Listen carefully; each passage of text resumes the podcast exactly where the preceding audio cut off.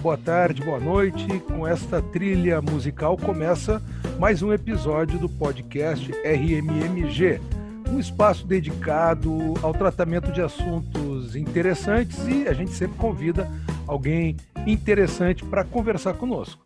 Hoje a convidada é Daniela Pavani, professora associada do Departamento de Astronomia do Instituto de Física da URGS, física e doutora em ciências pela mesma URGS, subárea astrofísica. Pós-doutorados realizados no IAG USP e no Instituto de Física da URGS, pesquisadora, extensionista atuando nas áreas de astrofísica, ensino de ciências, diversidades culturais, étnico-raciais e de gênero, formação docente e relação entre universidade e escola através de extensão e divulgação científica é orientadora colaboradora do programa de pós de ensino de física do Instituto de Física da URGS e coordena o programa de extensão do Instituto de Física da URGS, Observatório Educativo Itinerante e Ciência, Cultura e Arte no Planetário da URGS. Fundou e hoje atua como vice-coordenadora do programa de extensão Meninas na Ciência URGS. Mãe de coração do Tiago e da Ana Luísa, de 5 anos, filha também gestada no ventre. E, Daniela, obrigado. Eu tenho o Frederico, de 5 anos, eu imagino pelo que tu estás passando agora. Marinheira de segunda viagem, eu de primeira. Bem-vinda, Daniela. Obrigadão por aceitar o nosso convite. Bom dia, boa tarde, boa noite aos ouvintes também. Quero agradecer o convite a possibilidade da gente fazer esse bate-papo aqui falando sobre as coisas da vida nesse período de pandemia, né? sem dúvida está sendo algo inusitado, né? As crianças, a gente, todo mundo trabalhando, estando em casa, convivendo, coisas maravilhosas, coisas difíceis, mas faz parte da vida, né? A gente vai, vai descobrindo os caminhos. Vamos passar por isso no, no sentido exato da expressão. Passar, que fique no passado e deixe os seus aprendizados. Uh, Daniela, o que, que é astrofísica? que deve ter um monte de gente que faz uma confusão de conceitos e eu não quero cometer tamanha gafe. Me ajuda a entender isso um pouco, por favor. Então, astrofísica é uma área da ciência, né? Das ciências, a gente pode, como a gente gosta de dividir em caixinhas, né? As áreas uhum. da ciência para conseguir dar conta, não que sejam, que aconteçam em caixinhas separadas, mas é a área da ciência que vai estudar uh, os fenômenos relacionados aos astros celestes, aos fenômenos uh, e suas relações físicas, né, os processos físicos, os fenômenos físicos que envolvem uh, os astros, né, uh, todos que, que se envolvem com o que está no céu e a nossa Terra nesse contexto. Né? Então, a gente vai estudar planetas, vai estudar estrelas, vai estudar galáxias, vai estudar buracos negros, vai estudar cosmologia, que vai falar sobre procurar entender né, a origem e evolução do universo. Né? Então, a astronomia ou astrofísica antigamente tinha uma, uma separação mais, um, mais explícita entre os dois termos, agora os dois termos significam a mesma coisa, que é estudar os astros e do ponto de vista dos fenômenos físicos que envolvem os astros né, e as suas interrelações, inclusive conosco, né? É, vamos fazer aqui aquela, aquela separação fundamental. Ao falar em astros, muita gente se atira na coluna do jornal Astrologia. Nada a ver uma coisa com a outra. Então, hoje nada a ver uma coisa com a outra. Astrologia e astronomia foram algo, foram uh, formas de, de, entender e compreender uh, os astros, os corpos celestes, né, que foram caminhando e surgindo juntas, né. Então, lá, quando a gente vai, vai pegar os registros da própria, do próprio estabelecimento inicial da astrologia, que remonta a mais de dois mil anos atrás, né? Uh, também havia, sempre há essa necessidade nossa de entender o lugar que nós estamos, o nosso contexto e a nossa relação com a natureza, né? Então, a astrologia, ela começa a ser um caminho de se entender os ciclos da natureza e as relações desses ciclos, desses fenômenos cíclicos que envolvem a natureza e os astros, né, com os seres humanos, né? Então, a astrologia a gente começa a entender, por exemplo, o movimento anual do Sol, o movimento das estrelas da Lua, né? A Lua vai dar origem à sua, mudança na característica do que a gente enxerga, que nós chamamos de fases da Lua, está na origem da gente ter uma semana de sete dias, por exemplo, e um uhum. mês de aproximadamente 30 dias, né? Então, a partir dessa observação do, do meio ambiente e buscando entender, as pessoas também começaram a se perguntar se os fenômenos da natureza eram influenciados pelo astro. Será que né, tem sol e tem chuva porque o sol veio, o sol foi? Se, se uh, a astronomia, o sol, a luz, os fenômenos atmosféricos definem o que acontece no meio ambiente, será que não definem a nós mesmos, né? Então, a astrologia ela surge também como uma forma de entender esse, esse contexto em que nós vivemos, né? E quando a gente começa lá pelo século XVI, XVII, a construir o que a gente chama hoje de ciência moderna ocidental, né? E começa então a, a separar esse aspecto mais, uh, mais filosófico, né? Ou de, de, de, de relação religiosa com, com o meio ambiente, com a nossa vida, construindo o que a gente vai chamar de ciência, né? A astronomia e a astrologia se separam.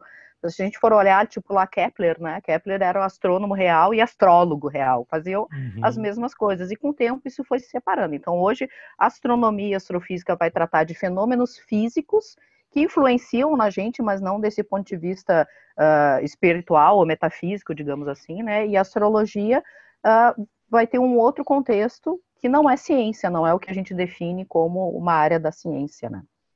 Tu fizesse uh, referência a algo que eu ia estava deixando em princípio para o final do nosso papo, que é a época em que a ciência moderna, onde, onde começou tudo, que foi passando a Idade Média, lá na, uhum. na finaleira, quando veio uma nova uma nova luz sobre a humanidade. A gente de algum modo está repetindo o ciclo, ou seja, estamos de novo por.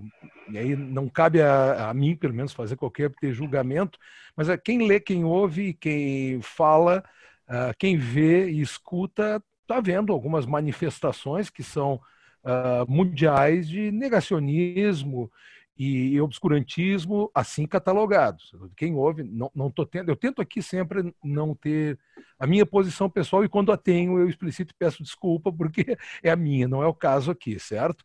Mas tu talvez tenha posição sobre isso. Algumas coisas estão te assustando? Eu acho Como que a gente está vivendo Sim, a gente está vivendo um período muito complicado, né? Acho que muito complexo, em que a gente também vai entendendo o quão importante é o cientista, a cientista e os locais onde se produz a ciência, a importância deles se comunicarem com, com a população, com o público, né? Uh, como espaços como esse que a gente está conversando, né? E conseguir trazer para uma linguagem que é diferente da linguagem da academia, que é diferente da linguagem uh, do dia a dia de quem faz a pesquisa, né? Uh, porque eu acho que um pouco dessa falta de comunicação, que deveria ser mais ampla, né, vai causando algumas confusões, né, uh, vai fazendo confusões de muitas vezes a gente ouvir as pessoas dizerem assim, ah, mas a ciência não está sempre certa, a ciência erra, né, a ciência não, não tem só a verdade. E a verdade é que a ciência não se trata de verdade, né, a ciência é um processo de, de uma, uma metodologia, um método em que a, que a gente utiliza para analisar a natureza, analisar os fenômenos que estão ao nosso redor, né? E a partir daí conseguir compreendê-los, replicá-los, construir modelos. Esses modelos vão gerar tecnologias, vão gerar vacinas, vão gerar uma série de coisas, né? E não se trata de ser verdade ou não ser verdade. A cada momento a gente vai vendo que o nosso conhecimento vai ampliando e a, e a ciência vai trazendo novas respostas, né? E uh, hoje a gente vive um momento que me assusta, assim, em que se coloca tudo no mesmo, no, no, mesmo balaio de discussões, né? Uma coisa é, como tu disse, eu tenho uma opinião. Eu, como cientista, vou ter minha opinião. É difícil a gente uhum. separar quem a gente é do que a gente faz. Mas eu, eu tenho eu, que. Eu, eu, tenho, mas pela neutralidade aqui de uma. Eu não sou comentarista, que eu, sou, eu, eu tenho, além do, do, direito, a formação como radialista, então, como comunicador nesse nosso espaço, eu sou um, cara que puxa o papo, né? Claro que eu tenho também a, a minha opinião, e nas entrelinhas ela acaba ficando exposta, é, né? Essa, essa, neutralidade, assim, exatamente não existe, né? Porque é, a gente, a, é. gente é, a gente fala, a gente age, a gente trabalha de acordo com o que nós somos e o que pensamos, né? Mas a gente precisa ter a ética, como tu mesmo diz. Bom, agora eu estou falando de como eu enxergo e como eu penso, qual é a minha opinião sobre isso. Bom, uhum. agora eu estou falando o que, que a ciência, com um processo de construção coletiva de inúmeras pessoas que pesquisaram, de confrontação de ideias, de confrontação de resultados, está dizendo, está trazendo como resultado. Eu posso até dizer, olha, eu não concordo, eu acho que esse resultado não explica tudo. Bom, eu estou dizendo, né? É uma opinião, é diferente de um processo de construção de resultados da ciência. E hoje parece que a gente confunde tudo isso, e não é só para a ciência, né? Às vezes até num debate, num argumento, né? a gente está batendo, batendo um papo, está conversando, e, e, e uh, as pessoas esquecem que a gente precisa construir o argumento, justificar, convencer o outro, e não simplesmente dizer, não, essa é a minha opinião, é assim que eu penso e pronto. Né? Assim a gente não consegue conversar, né? Assim a gente não consegue trocar ideias, né? Então eu acho que está tudo misturado quando a gente fala nesse negacionismo, quando a gente fala em obscurantismo, nesse sentido de que parece que as pessoas estão um pouco confundindo que sim, é importante elas terem opinião, elas terem né, uma avaliação sobre o que é apresentado para elas, mas opinião e um resultado científico não podem ser comparados, eles têm a sua natureza distinta, né?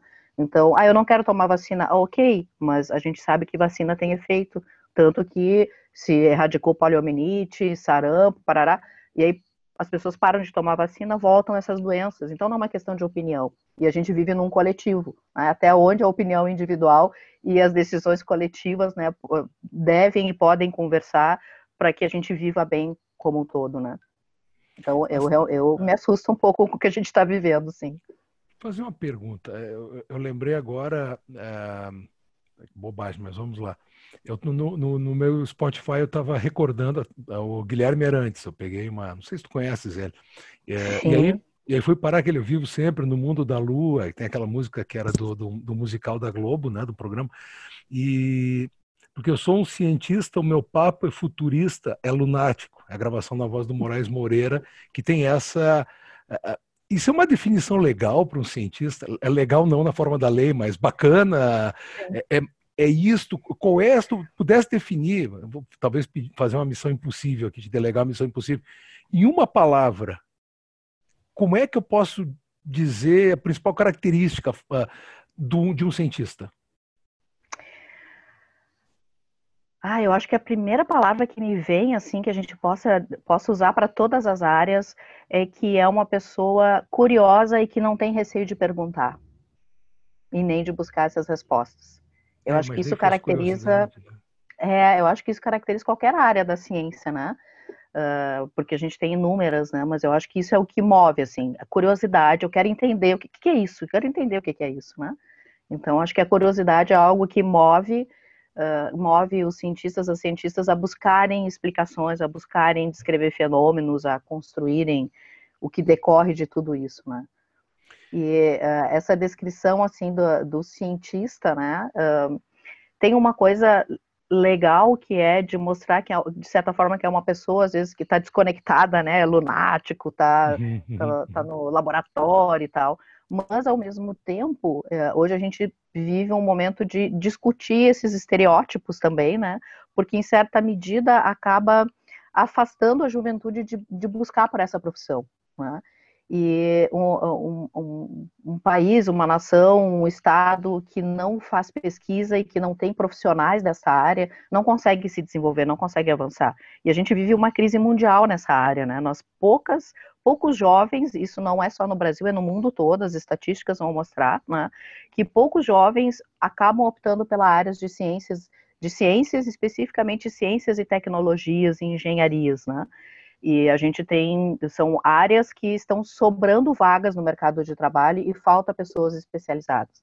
E aí daí decorre as outras coisas que tu foi falando um pouco aí do que eu faço, que é o recorte que eu tenho trabalhado, que é da presença das mulheres, né? E se a gente pensar assim, mulheres, que mulheres, quem são essas mulheres, suas origens é, é, socioeconômicas e tudo mais, né? É o Meninas da Ciência da, da URGS, de onde eu sou com muito orgulho egresso também. O que, que é o Meninas da Ciência? Então, Meninas da Ciência é um programa de extensão, portanto, é um programa, uma ação da universidade que conversa com a comunidade interna e externa, realiza diferentes ações, e o principal propósito do Meninas na Ciência é promover as áreas de ciência e tecnologia para as meninas, né? pensando nesse recorte da baixa presença feminina nas, nas ciências. E para isso a gente faz perguntas e procura encontrar essas respostas, né? Por que tão poucas? Né? Por que tão poucas meninas na ciência, embora as mulheres hoje por exemplo, na universidade, correspondam a mais de 50% das matrículas, a mais de 50% das formadas, vão para as pós-graduações e também com um elevado índice, que varia de 30% a 50% entre mestrandas e doutorandas, e quando a gente vai subindo na carreira, seja na universidade ou fora, as mulheres vão desaparecendo e vão sendo jogadas para fora dessas carreiras, né? Então, primeiro porque na, embora elas cheguem na universidade, elas não vão escolher essas áreas de ciência e tecnologia, né? Uh, e por que quando elas vão para o mercado de trabalho, elas acabam sendo jogadas para fora desse mercado, vão abandonando essas carreiras, né? Então, a isso tem toda uma questão sobre o papel da mulher na sociedade, a relação, né, que se estabelece, uh, a, a, própria questão dos estereótipos de gênero, né, o que, que é de menino, o que, que é de menino. Então, uhum. a gente faz ensino, faz pesquisa, faz extensão, em interação com as escolas, com empresas e na universidade, buscando tratar de todos esses temas. Né? E esse programa ele acabou, a gente já tinha várias ações nesse, tendo um pouco essa, essa questão de fundo, mas em 2013 o CNPq lançou um edital chamando pesquisadores no Brasil, homens e mulheres, a proporem ações com as escolas que tratassem desse tema. E aí nós então configuramos o projeto como um programa de extensão que trabalha nesse, nesse assunto. Então a gente faz formação de professores, oficinas, né, uh, ações não só para as meninas, nós uhum. fazemos, vamos para uma escola, a gente faz atividade com todo mundo, com todos os professores, com todos os estudantes, mas sempre nós temos momentos em que a gente trabalha com as meninas, porque pelas pesquisas, né, usando da ciência do que a gente conhece, as meninas elas se sentem um pouco mais à vontade em espaços que tem somente elas quando surge esse assunto. Elas às vezes se sentem intimidadas, elas têm uma baixa autoestima, né? elas vão construindo ao longo da escola, pesquisas já mostram ali que com 6, 7 anos as meninas já acham que não são boas para matemática, não são boas para lógica, elas vão se ocupando espaços na sala de aula para quem é interessado, para quem é resiliente, mas não para quem é inteligente. E isso vai desdobrar lá na frente nas escolhas profissionais. Então, o Meninas na Ciência, ele vai fazendo, vai procurando trabalhar em todas essas áreas, né? E agora, em 2018, o CNPq lançou um novo edital, a gente teve o um, um projeto aprovado, eu trabalho com a professora Carolina Brito, minha colega ali do Instituto de Física, ela coordena, coordena atualmente o projeto, e aí nós lançamos o Meninas na Ciência Tecendo Redes, começamos a espalhar aqui no estado com outras instituições de ensino superior o programa e com outras escolas, né?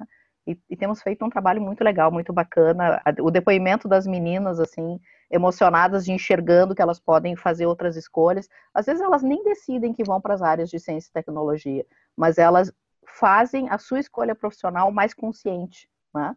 Isso vai impactar em evasão na universidade, enfim, uma série de coisas, né? Mas esse é um pouco o caminho do Meninas da Ciência. É interessante. Diz uma coisa, uh, nisto tudo, é possível flagrar vocações?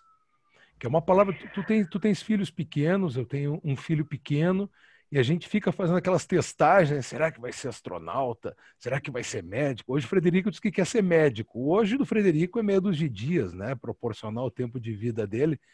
É, vocês percebem nesse tratamento, com, dentro do, do, do, do programa que vocês criaram, então, estão desenvolvendo vocações ou isso é um pouco de lenda também da vocação para as humanas, vocação para as exatas, vocação para a pesquisa, vocação? Assim, agora eu vou falar um pouco do que eu penso, mais do que um resultado de um trabalho nosso, assim. Uh, eu, eu me parece que a gente tem, sim, algumas, algumas áreas que nos interessam mais, que parece que a gente tem um pouco mais de habilidade ou de facilidade, né? Uhum. Mas, ao mesmo tempo, a gente vai desde criança entrando numa estrutura escolar, né, e social, porque o contexto social é muito importante, né, que também vai nos, nos, uh, nos inculcando determinados perfis, e a gente começa a interagir o, aquilo que a gente gosta com o que nos é dito que é o perfil, né, e eu uso muito como exemplo eu, assim, eu sempre gostei muito de história, de geografia, de língua portuguesa, de, de de filosofia e eu não me enxergava, mas sempre fui muito curiosa, desde pequena, desde pequena. E tive na escola, eu estudei no Instituto de Educação, General Flores uhum. da Cunha, e depois no Julinho. E sempre tive professores, professoras em especial, na escola que sempre incentivaram esse lado da curiosidade, assim, eu sempre conto que eu tinha um colega lá no instituto na quarta série, e naquela época ali, anos 80, tinha o tal do manual do detetive, e nós andávamos com aquele manual na mão e de, lune, de, de lupa na escola, investigando.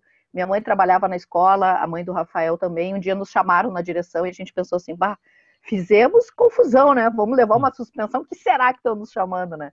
E a vice-diretora nos chamou, e ele tem uns quadros, né, que são um patrimônio cultural, quadros enormes, né, de, que ficavam nas escadarias da escola. É, oremos, e que a... este... oremos que ainda estejam lá inteiros, né, com prédio abandonado há tanto tempo, né?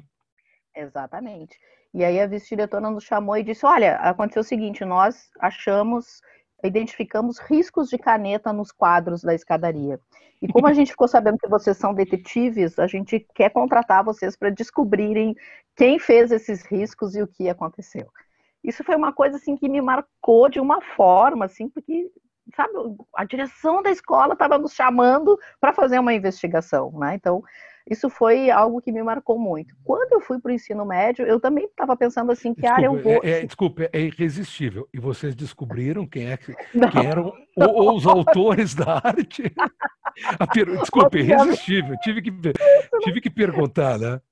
Ficamos, acho que o ano todo andando com aquelas lupas para cima e para baixo, usando o livro dizia como a gente seguir pessoas sem as pessoas nos notarem. A gente foi fazendo tudo que o livro ensinava ali para um detetive de primeira mão, mas uhum. não descobrimos, né? E, e, aí, então, assim, eu, eu digo isso, assim, eu, eu, acho que eu sempre fui uma criança curiosa, mas nunca me enxerguei como uma cientista. E eu sempre gostei do céu, as estrelas, olhar à noite, ver as estrelas, observar a lua. Eu percebia que eu via uma estrela de uma determinada composição, que hoje a gente, né, fui aprender que são as constelações, daqui a pouco aquilo não estava mais no céu. Será que ia voltar? Não ia voltar nunca mais? Eu ia voltar a ver? Essas eram coisas que me moviam, assim, de criança. E, mas nunca enxerguei isso como uma profissão. Eu pensava, pensei em ser arquiteta, pensei em fazer direito, inúmeras coisas. E no ensino médio, uma professora de física me convidou para uma feira de ciências. E aí foi outro fato engraçado, porque eu me lembro que eu me envolvi com mais dois colegas e no final ela entregou para todos os alunos, eh, como agradecimento do envolvimento, uma lapiseira, que era algo também ali, isso é início do no, 80 e poucos, 86, 87. Não era tão acessível. Era uma, não, era tão acessível, eu não tinha lapiseira, eu tinha lápis, né, apontador, né?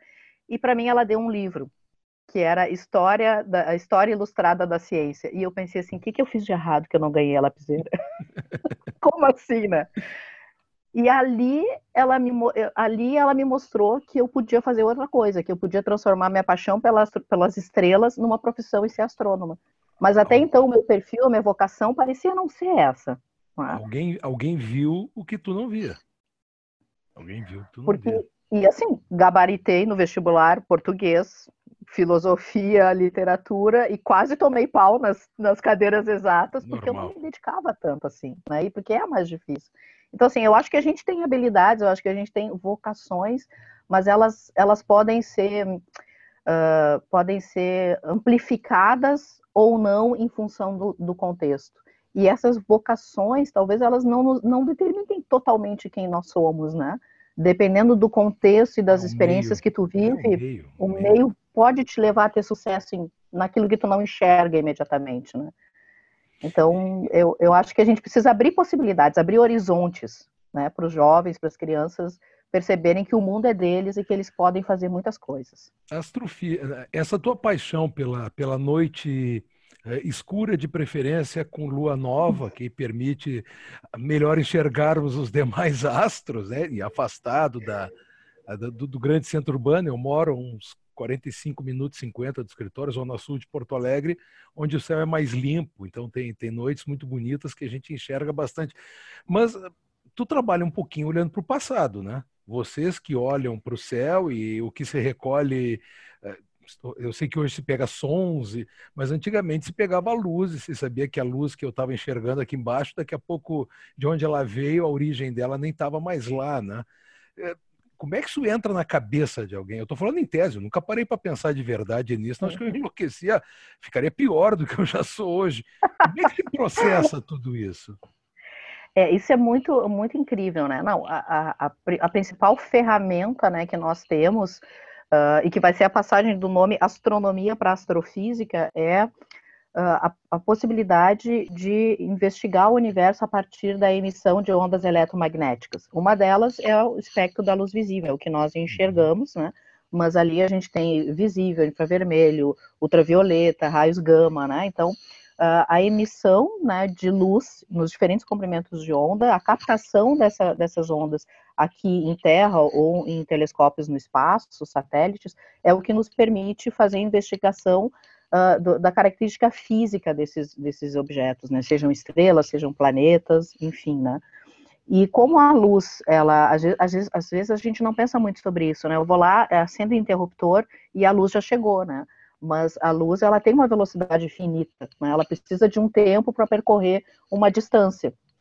Só que ela é muito rápida. Então, a luz que sai do Sol, que está a 150 milhões de quilômetros da Terra, chega aqui em oito minutos, leva oito minutos. Então, quando a gente fala assim, eu estou olhando para o passado, é nesse sentido, bom, uhum. eu enxerguei o pôr do sol, mas na verdade já faz oito minutos que o sol já não está mais no meu horizonte. Mas como leva oito minutos para que a informação chegue e seja captada pelos meus olhos, os nossos primeiros detectores, né?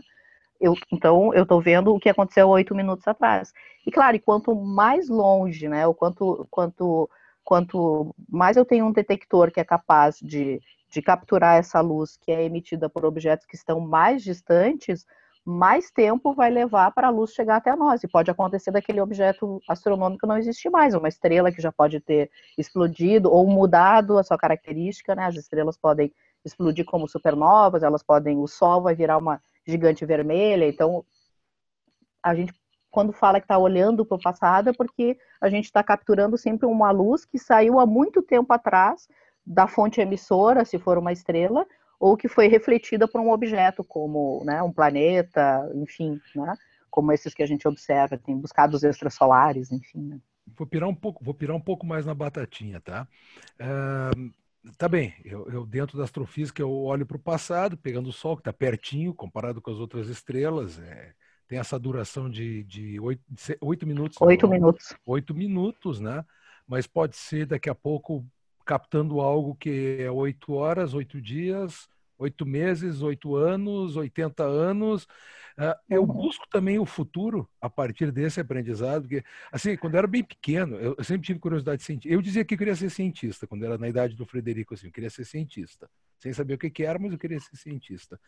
Uh, eu sempre me preocupei com essa história de que o Sol vai perder uh, a emissão de calor e aqui vai todo mundo congelar, vai virar uma, gigante vermelha, tá? E, e, onde é que eu vou estar? Tá? Por favor, eu tinha 5 anos, não, 55, né? Como é que vai ser quando não tiver mais sol? Onde é que eu vou estar? Tá? Como é que a gente vai viver? Como é que as plantas vão crescer? É, a gente está planejando o futuro para a humanidade, sabendo que vai dar esse troço bem lá na frente, se a gente não acabar antes com o planeta? É, então a gente uh, conversa bastante, né, com as crianças, com os estudantes nas escolas, é sempre essa pergunta assim, ah, eu vi que o Sol vai, vai virar uma, uma, uma gigante ou uma super gigante vermelha, ele vai explodir, o que, que vai acontecer com a gente, né? Uhum. E eu, eu, meu comentário sempre é esse, bom, né, não sei se nós vamos viver até lá para pensar o que, que vai acontecer, acho que a gente tem que se preocupar um pouquinho antes, porque a gente já vê as alterações que nós fazemos no planeta e, e, e é bem isso, né? A gente não se dá conta que nós estamos uh, num planeta, está orbitando uma estrela, e que ele tem reservas finitas, né? Que a gente precisa preservar para continuar vivendo aqui. Então, eu acho que, que vale para a astronomia também algo que se costuma dizer, né? Que olhando para o passado eu vejo o meu futuro, no sentido de que quando eu olho para o céu, né? E, e uma coisa incrível que existe pela vastidão dele é que eu consigo tirar como fotografias uh, em diferentes épocas, olhando diferentes objetos, né? Então eu consigo, a gente consegue traçar essa história evolutiva do universo, né? Uh, olhando em todas as direções, eu consigo capturar uma estrela tipo Sol, que está nascendo, uma estrela tipo Sol que viveu seus 10 bilhões de anos, que é o que a gente espera para o Sol, uma estrela que ao final desses 10 bilhões de anos virou uma gigante, e por isso eu consigo traçar, além de muita matemática, de muita, né, uhum. de muito modelo, né, a gente está modelando a realidade, vou conseguindo traçar o, o que, que, o que, que eu posso esperar para o futuro, né? Então, de certa forma, ao olhar para para o meu entorno, né, para os diversos astros, construir essas teorias, né, com base nessas observações, eu sei o que vai acontecer com a Terra no futuro. Então, de certa medida, eu estou olhando para o espaço que está me dizendo do passado e estou enxergando o que pode vir no futuro, sem dúvida. E assim a gente faz também quando a gente discute aquecimento global, porque a gente olha para Vênus E Vênus vive um tremendo efeito estufa. Agora virou, ficou, né? Esses tempos estava há duas semanas atrás aí na imprensa a descoberta de fosfina na, uhum. na atmosfera de Vênus, né? Que, por que, que é tão surpreendente, né? Porque na superfície a vida como nós conhecemos não, não sobrevive, né? porque são altíssimas temperaturas, né? Embora Vênus esteja mais distante que Mercúrio, que é o planeta mais próximo do Sol, as temperaturas em Vênus são muito maiores do que em Mercúrio, porque tem a atmosfera que retém o calor que nós estamos construindo aqui. Existe um efeito estufa natural, mas nós estamos né, botando mais lenha nessa fogueira. Então, nós podemos olhar para Vênus e imaginar um, um possível futuro para a Terra. Podemos olhar para Marte, por isso que a gente quer ir para Marte, né? Que está seco, que não tem mais rios, que a gente só vê né, o caminho desses rios que causaram a erosão e tentar entender o que, aconteceu lá, né? Para que uh, a água que tem não esteja mais na superfície. Então, Acho que por isso que a astronomia é tão incrível, porque não é algo tão distante de um bilhão de anos, de 13 bilhões de anos, né? A gente consegue trazer para o nosso dia a dia também uh, questionamentos sobre quem nós somos, o que, que nós estamos fazendo aqui, o que, que a gente quer da existência humana na Terra, né? Eu acho que, que, que isso é muito legal, assim, acho que todas as áreas da ciência estão interligadas com tudo, com sociologia, com filosofia, mas a astronomia parece para mim que isso deixa, assim, absolutamente claro que a gente não pode só pensar no número e, e, e na resposta à pergunta sem entender ela dentro de um contexto, né? Tá, o, o que, que é o infinito? Já, já que o nosso tempo é, é finito, né? Deixa. não, não vai E tem mais uma coisa que eu quero falar contigo ainda, pelo menos. O, o que, que é infinito? Acreditas no infinito? Para mim é muito complicado entender o que, que é o infinito. Eu acho que quando, às vezes quando a gente pensa em infinito, a gente pensa em algo que é muito distante e muito enorme, né? Mas a gente pode pensar uh, como, como, por exemplo, se eu pegar uma fita métrica, né? E eu tenho ali 100 centímetros, né? Mas esses 100 centímetros, uh, que dá um metro, eu posso dividir em 100 centímetros, esses 100 centímetros eu vou dividir em milímetros, os milímetros eu posso dividir em partes menores ainda, e eu posso ir dividindo infinitamente essas partes, né? A gente acredita que existam as partículas ali uh, ainda que, que sejam elementares, mas se a gente pensar no nosso, da nossa dimensão até a dimensão subatômica, é uma infinidade de coisas que tem ali, ou seja, eu quase não consigo descrever. E, pro, e pensando isso do ponto de vista astronômico, digamos assim, para escalas astronômicas, né?